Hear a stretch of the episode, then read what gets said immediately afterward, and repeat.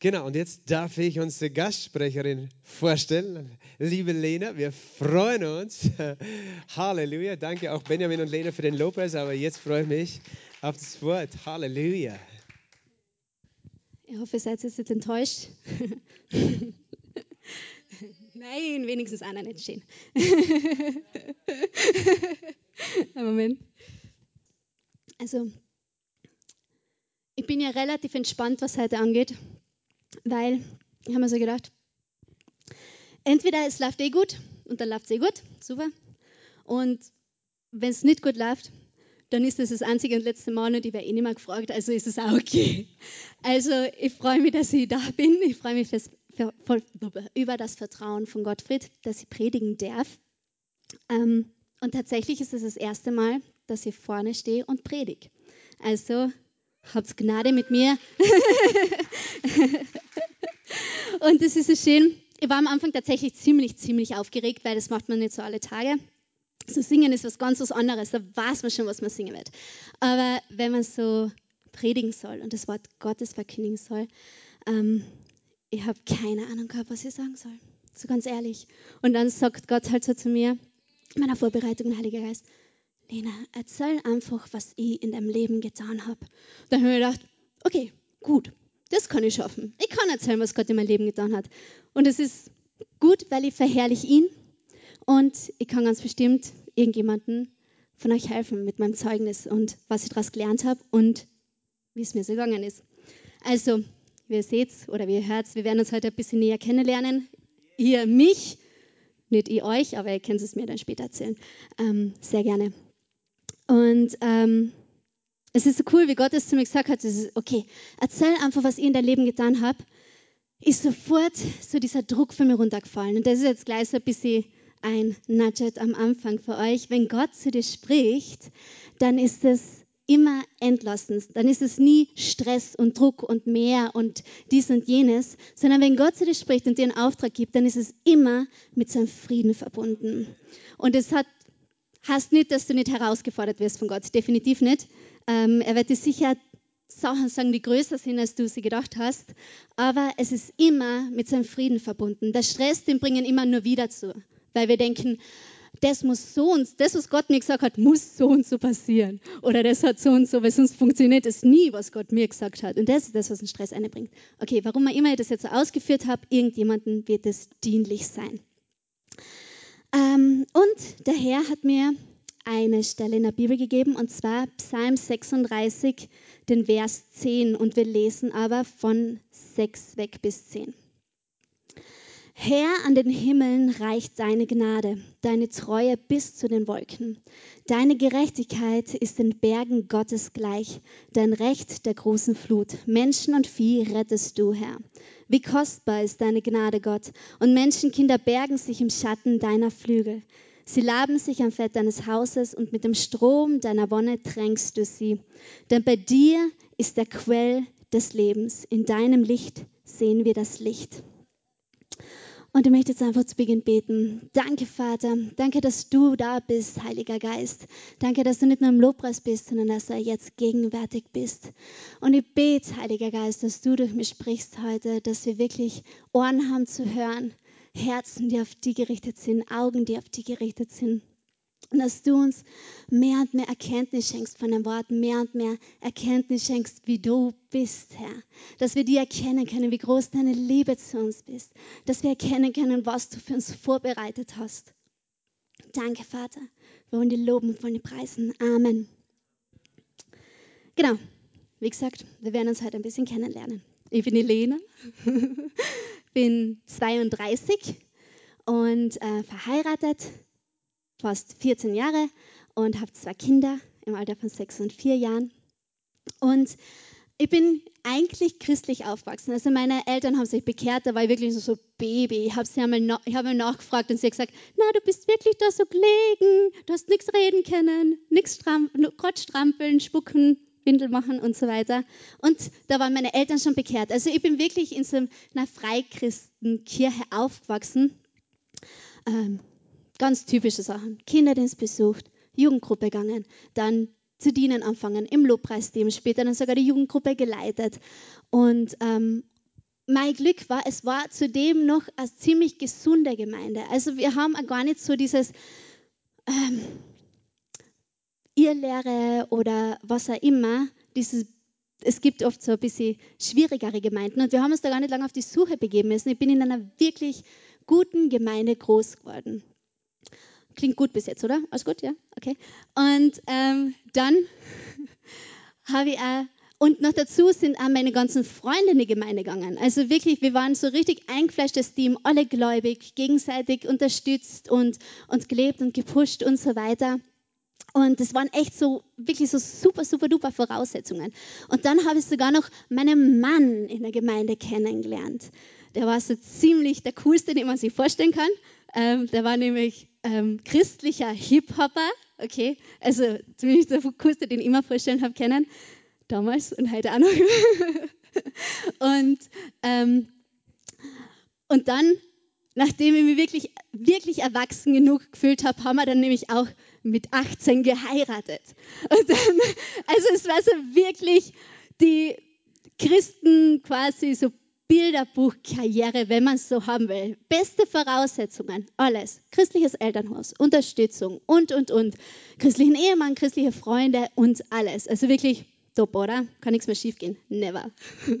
Okay, ein paar so äh, jugendliche Fehlleitungen lasse jetzt mal aus. Ich kann jetzt nicht so ausholen. Aber alles in allem war das alles sehr, sehr gut und sehr gute Voraussetzungen. Dafür bin ich, bin ich sehr dankbar. Aber wenn man halt so richtig christlich aufwächst, kriegt man so einige Dinge mit, ähm, die man gar nicht so recht versteht. Sie sind einfach so, wenn man sie kennt. Und da gibt es ein paar so, so richtig coole Christenphrasen, ähm, die, die einverleibt gekriegt habe, aber die ich nie so richtig verstanden habe. Zum Beispiel, die Salbung des Heiligen Geistes fließt. Okay? Schon verstanden? Nicht verstanden. Oder, oder du bist die Gerechtigkeit in Christus. Was heißt das? Ganz ehrlich. oder, oder reingewaschen durch das Blut des Lammes. Das sind alles so Begriffe, die man ewig kennt, die man irgendwie schon ercheckt und versteht, aber die man erst einmal begreifen muss. Und einer dieser Begriffe war für mich zum Beispiel auch, trink von der Quelle des Lebens. Man versteht es schon, okay, die Quelle des Lebens ist Gott. Aber ich habe das immer so verstanden, Gott ist die Quelle des Lebens, klar, er ist der Ursprung, er ist der Schöpfer von allem, in ihm ist das Leben. Aber um Himmels Willen, wie trinke ich denn da davon? Wie trinke ich von der Quelle des Lebens? Und deswegen ist der Titel von meiner Predigt heute, was sind deine Quellen? Und ähm, genau, wie mache ich denn das eigentlich praktisch? Wie trinke ich von der Quelle des Lebens? Und ich habe damals eigentlich so ein bisschen die falsche Richtung gewählt, weil ich mir gedacht habe, okay, warum soll ich Wörter oder Begriffe oder Phrasen, die ich eigentlich nicht verstehe, überhaupt verwenden. Es ist komisch, wenn ich da mit anderen drüber rede, weil ich verstehe es so selber nicht. Wie soll ich das erklären? Und habe dann eigentlich angefangen zu sagen, na, das sind komische Christenphrasen, die sage ich gar nicht mehr. Und statt dass ich gesagt habe, okay, das wird ständig gesagt, ich verstehe es nicht, ich will es verstehen. Und heute bin ich etwas schlauer und will die Dinge verstehen, die in der Bibel stehen und erlesen. Und da habe ich nachgeschlagen, was halt so Quelle ist, was Quelle bedeutet. Woran denkt ihr, wenn ihr, wenn ihr sagt Quelle? Vielleicht denkt ihr das an Stein, da sprudelt so ein kleines Wasser heraus, der zum Bach wird. Oder vielleicht hat jemand studiert auf der Universität, wird da immer von Quellen geredet, das ist immer wissenschaftliches Arbeiten. Man muss einfach den Ursprung seiner Gedanken und seiner Theorien irgendwo beweisen und aufschreiben. Quelle als Ursprung und, und, und. Und ich habe eigentlich eine ganz, ganz schöne Definition von Quelle. Und zwar, eine Quelle ist etwas, aus dem etwas entsteht. Okay? Eine Quelle ist etwas, aus dem etwas entsteht. Das heißt, es ist irgendetwas, irgendein Ursprung, aus dem wiederum etwas wächst, das etwas nährt, das etwas gedeihen lässt. Etwas, aus dem etwas entsteht. Genau, und auch wenn du dein Leben lang Christ warst, so wie ich das eigentlich bis dato war, kann es sehr schnell passieren, dass deine Quellen nicht Gott sind. Dass deine Quellen nicht das Leben ist.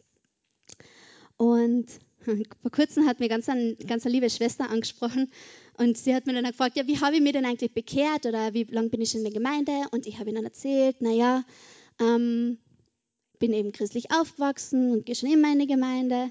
Und dann sagt sie zu mir, ah, dann hast du es ja einfach.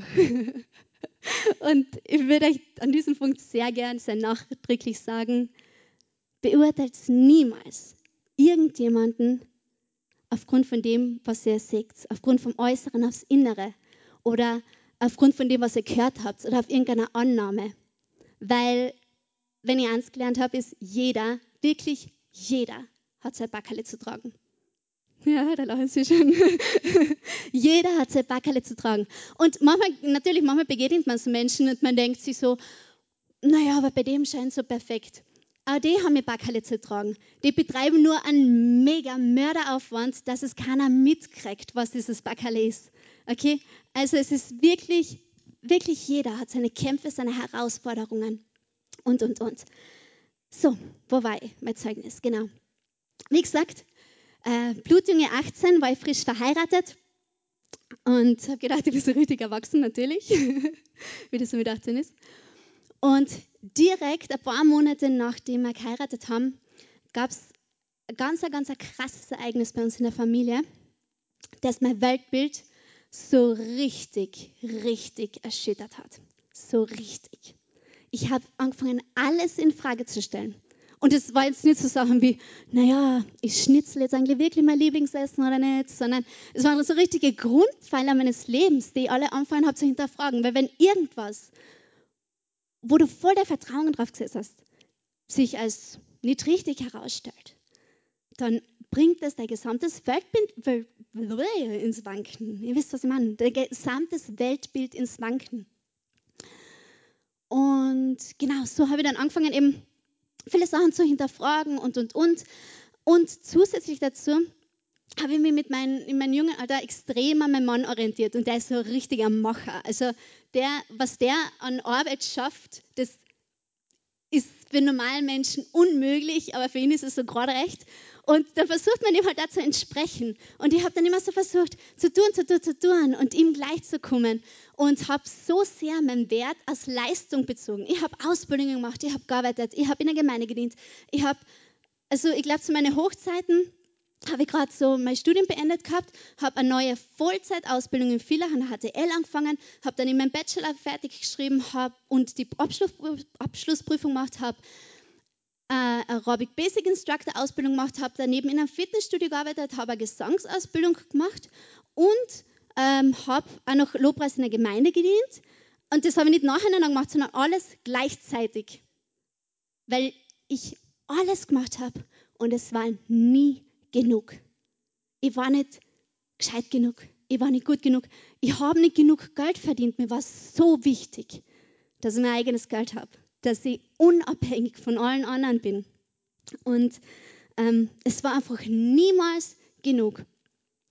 Und ähm, wie man vielleicht vermuten möchte, hat das Ganze dann so richtig, bist so richtig Vollgas gelaufen, aber wenn du den falschen Weg Vollgas lässt, dann führt er trotzdem nicht ans Ziel oder ans falsche Ziel.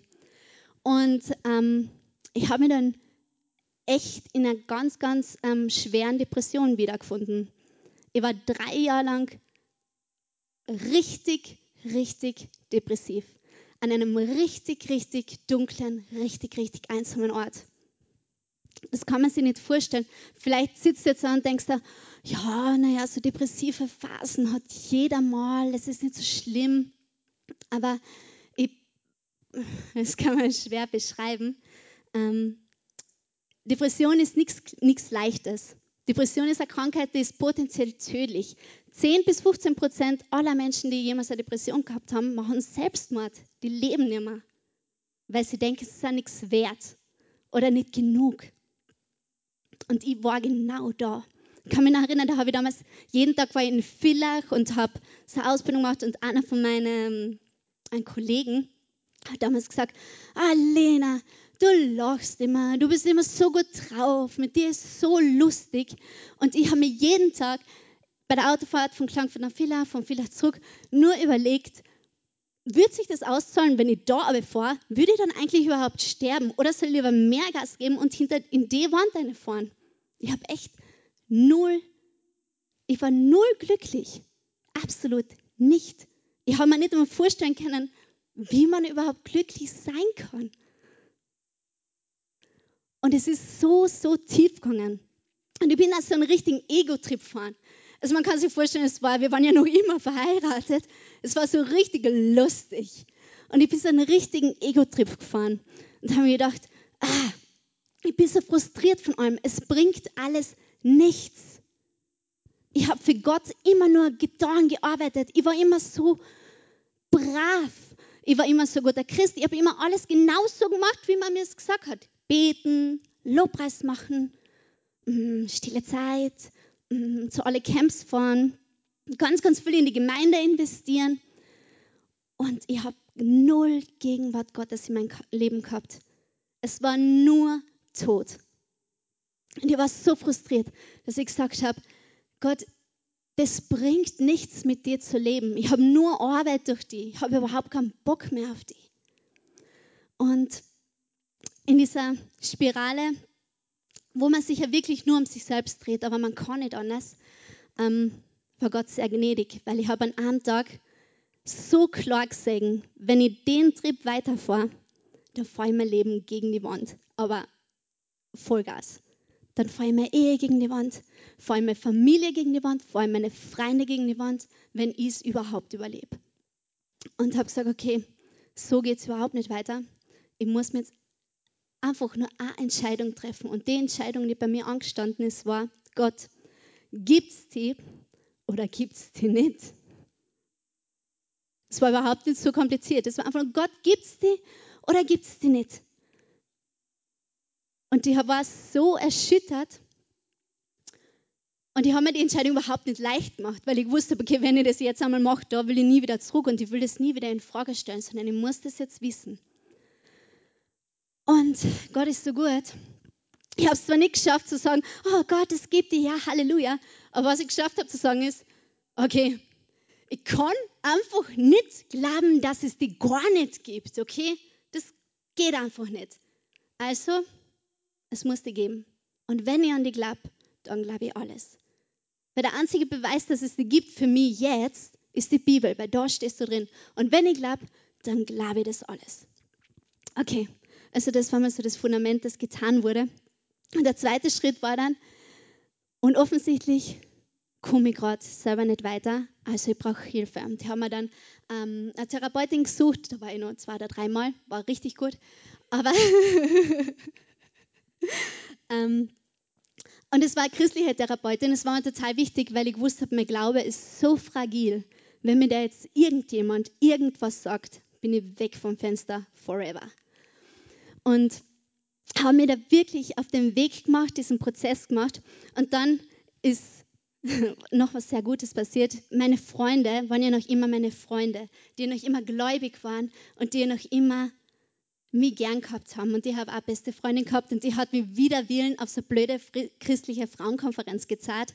Ich habe wirklich, ich kann es ja nicht vorstellen, wie ich drauf war. Ich war so richtig, also wenn man mich halt jetzt so kennt von Lobpreis und so weiter, ich bin da reingekommen, da habe ich so einen Schritt neben die Tür gestellt, habe das erste Lied angehört und bin dann wieder ins Zimmer gegangen, weil ich es so lächerlich gefunden habe, weil ich das alles so verurteilt habe, weil mir genau diese Dinge überhaupt nichts gebracht haben.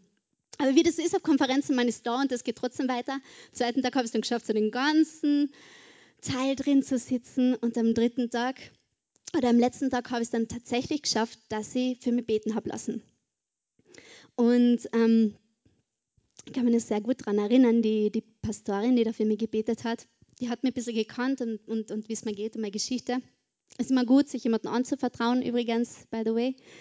Ähm, und die hat dann gesagt, okay, Du weißt jetzt, wenn du jetzt Ja sagst zu Gott, dann gibt es kein Zurück mehr. Du sagst nur Ja, wenn du es ernst meinst, weil Gott nimmt es sehr ernst und dein Leben wird nicht mehr dasselbe sein, wie es einmal war.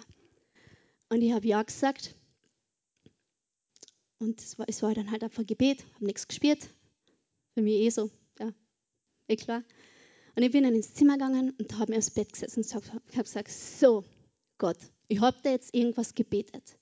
Aber wenn es mit uns zwar funktionieren soll, dann muss es ab sofort du machen, weil ich habe offensichtlich null Ahnung, wie das geht. Ich bin, ich bin einfach so ehrlich geworden mit Gott, weil mir das alles nichts mehr gebracht hat. Und dann bin ich auf meinem Bett gesessen und sage zu Gott, okay Gott, da bin ich. Und Gott sagt zu mir, und ich auch. Es war keine Erklärung, es war keine Anleitung, was ich jetzt zu tun habe, es war keine Aufforderung, sondern es war genau das, was Gott von uns will, dass wir zu ihm kommen und er bei uns ist. Nicht, dass wir tun für ihn, nicht, dass wir leisten für ihn, nicht, was wir irgendein Schema entsprechen, sondern dass er bei uns sein kann. Das, wonach sich Gott am meisten sehnt. Genau. Und ähm, es ist dann so weitergegangen. Jetzt muss ich schauen, dass ich nicht komplett ausufer. Und das war so der erste Schritt. Und ich habe wirklich einfach, ich habe ihn wirklich beim Wort genommen. Ich habe gesagt, Heiliger Geist, wenn das, was in der Bibel steht, wahr ist, wenn du in mir wirkst, dann wirk du in mir. Und ich bin dann wirklich so weit gegangen, dass ich auch gesagt habe, wenn ich mir gedacht habe, naja, vielleicht sollte ich halt einmal Bibel lesen oder vielleicht sollte ich halt einmal Lobpreis machen, dass es ein bisschen in Gang bringe oder so. Und ich hatte wirklich gesagt, na, mache ich nicht. Wenn ich nicht Verlangen habe, dein Wort zu kennen, und solange ich nicht Verlangen habe, bei dir zu sein und Lobpreis zu machen, mache ich das nicht. Weil das ist das, was du in mir wirken sollst. Ich will nichts machen, wo ich im Nachhinein sagen kann, naja, vielleicht ist es ja nur passiert, weil ich es selber aus mir raus produziert habe. Ich habe, ich habe schließlich Bibel gelesen, deshalb erlebe ich jetzt der Gegenwart. Und ich weiß, es klingt für sie stur, aber so bin ich manchmal. Ich wollte einfach so diesen Beweis haben, dass nicht ich bin, sondern dass es Gott ist und dass er real ist. Und es ist dann ein bisschen kurze Zeit später, zwei Jahre später, ähm, habe ich dann tatsächlich, ich hab, bin nicht Gemeinde gegangen oder sonst irgendwas, aber ich habe gehört, wie vor mich hin ein Lobpreislied zum einfach so. Und ich habe Tage drauf so Lust gehabt, Bibel zu lesen. Das kann man sich nicht vorstellen. Das habe ich noch nie in meinem ganzen Leben gehabt. Und ich war so geflasht. Ich weiß, es klingt jetzt nicht nach dem super duper Wow und was Drogen und Alkohol und was weiß ich was gerettet Wunder. Aber das war so ein Beweis, dass es Gott gibt und dass er wirkt. Ihr dürft es nicht unterschätzen, okay? Gott wirkt. Und ihr dürft niemals glauben, dass ihr sein, sein Wirken oder seine Kraft oder seine Macht durch irgendwas, was ihr tut, herbeizwingen könnt. Gott wirkt, weil er wirken möchte. Und genau, so jetzt haben wir ein bisschen verrannt, das wollte ich eigentlich gar nicht so genau sagen.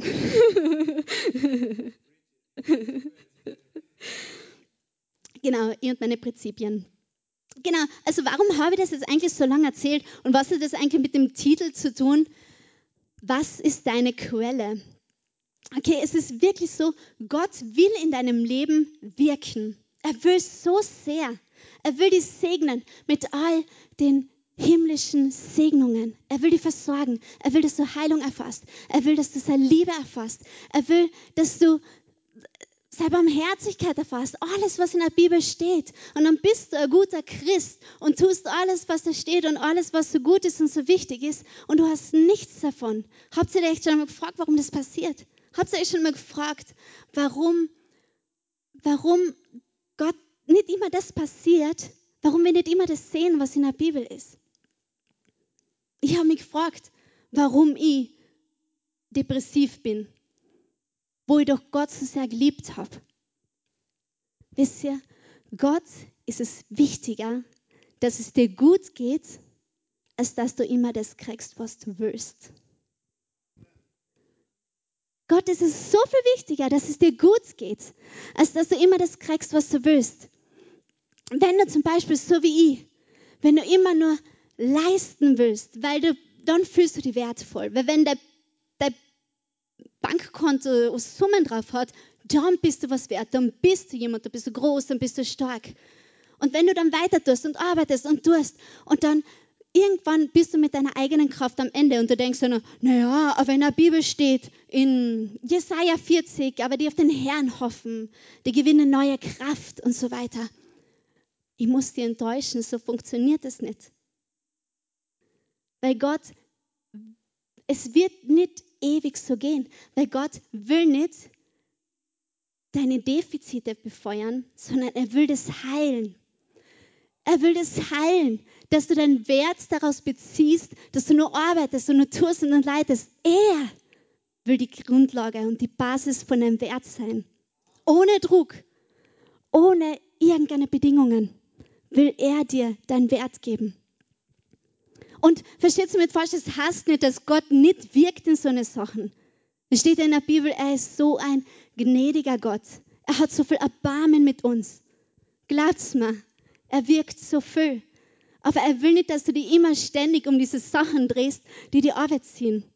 Und wenn du dich um so eine Sachen drehst, dann ist Gott nicht die Quelle in dem.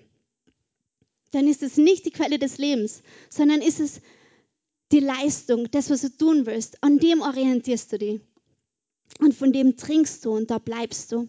Oder wenn du jetzt sagst, du, du willst unbedingt einen Partner haben, weil du fühlst dich nur geliebt, wenn du einen Partner hast und du betest für ihn und so weiter. Gott will dir den schenken, aber was Gott viel mehr will, ist, dass du dich von ihm geliebt fühlst.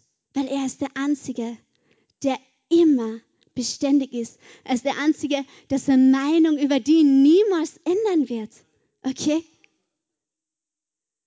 Und, oder weißt du, es gibt so viele verschiedene Themen, es gibt so viele verschiedene Quellen, von denen man trinken kann.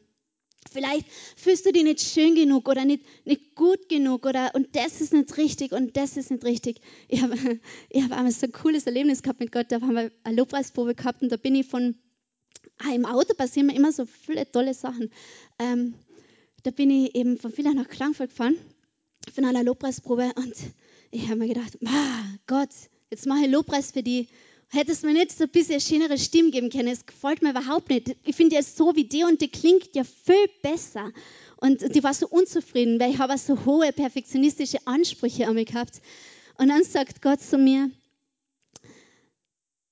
du bist genauso, wie ich die haben will. Und ich habe mir gedacht, na ja, Gott, das ist jetzt wieder so, ja, ja, Gott macht alle so einzigartig und so, wie ich die sie haben will.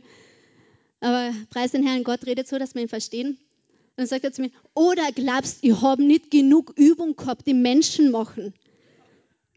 Gott hat Milliarden Menschen gemacht. Der macht bei dir keinen Fehler mehr. Never. Der weiß genau, was er tut, wenn er dich gemacht hat. Du bist perfekt. Und das ist das, was Gott für dich vorherbestimmt hat. Das ist das, was Gott für dich will. Okay?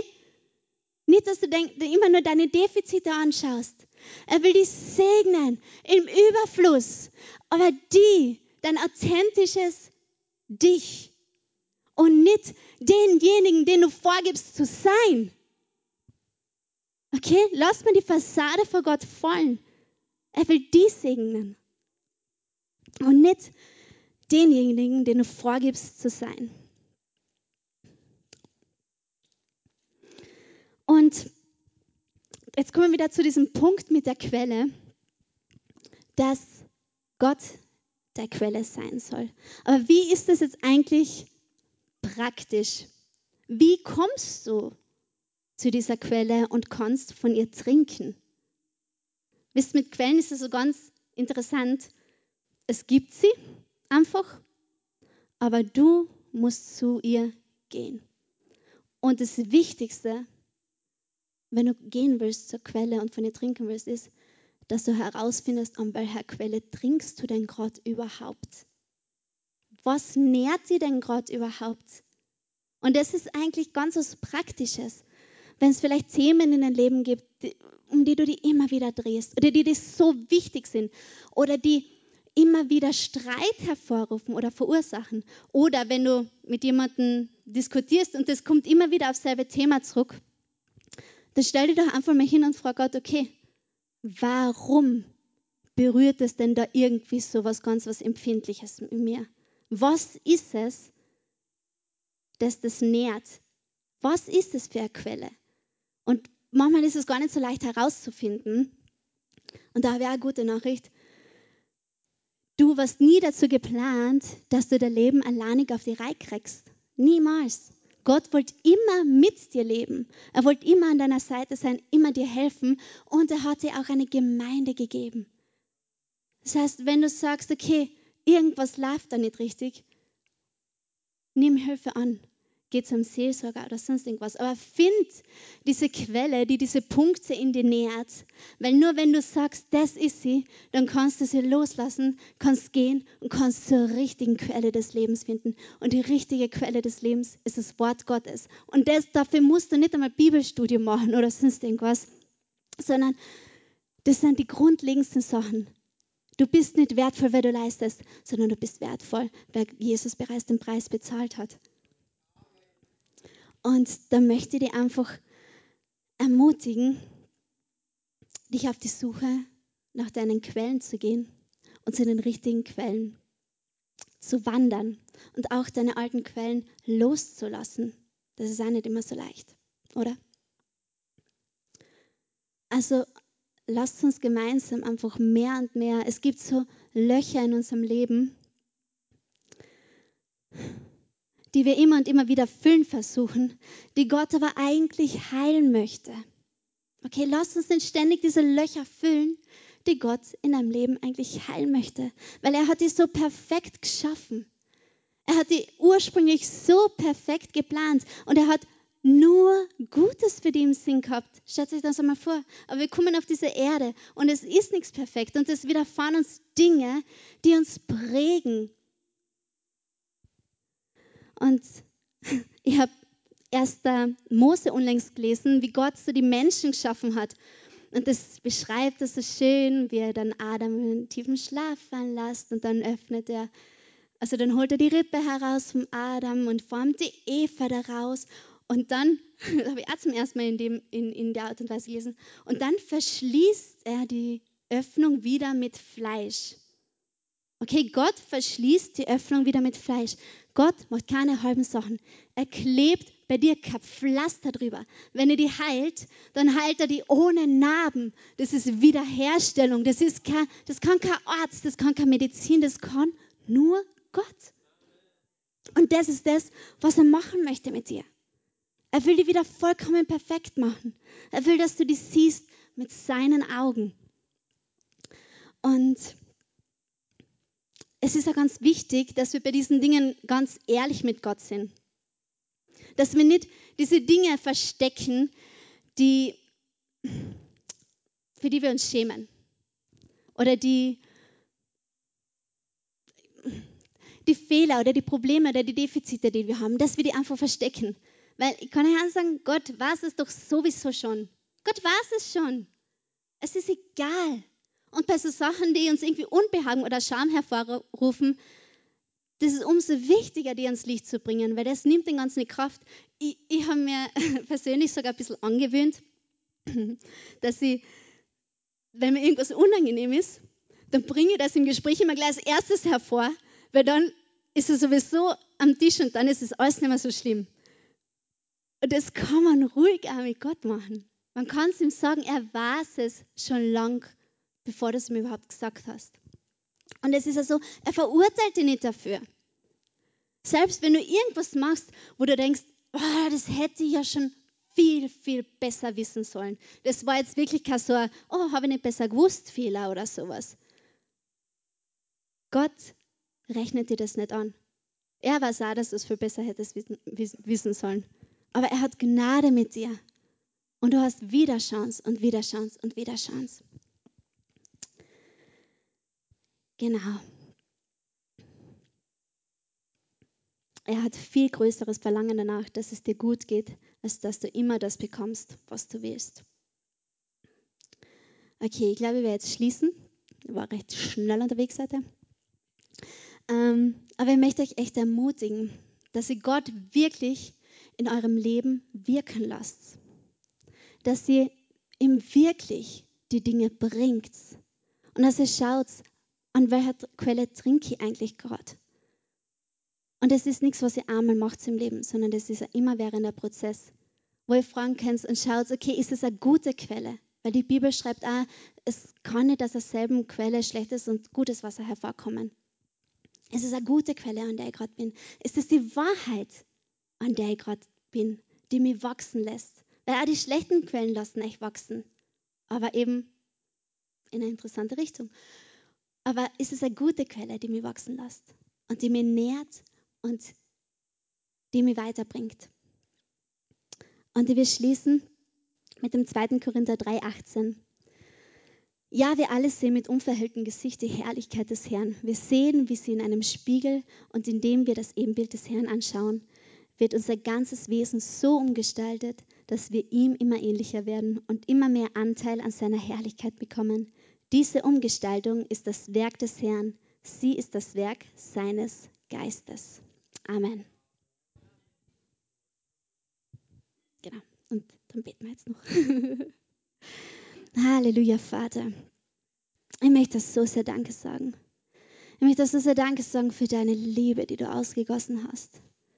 Für die Herzen, die du berührt hast. Ich möchte Danke sagen, dass der Same fällt und dass du ihn zum Wachsen bringen lässt. Dass wir uns mehr und mehr in deinem Licht sehen können, in deinen Augen sehen können.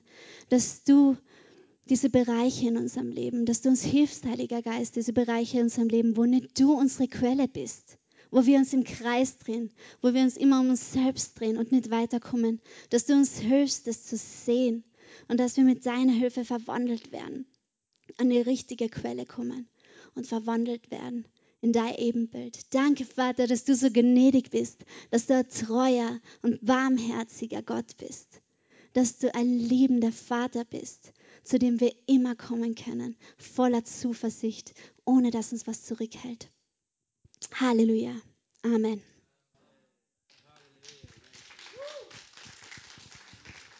Danke, Lena. Wow, danke für die Offenheit, aber auch diese große Ermutigung. Wow, ich bin wirklich gesegnet. Aber ich weiß, ich bin nicht der Einzige hier in diesem Raum.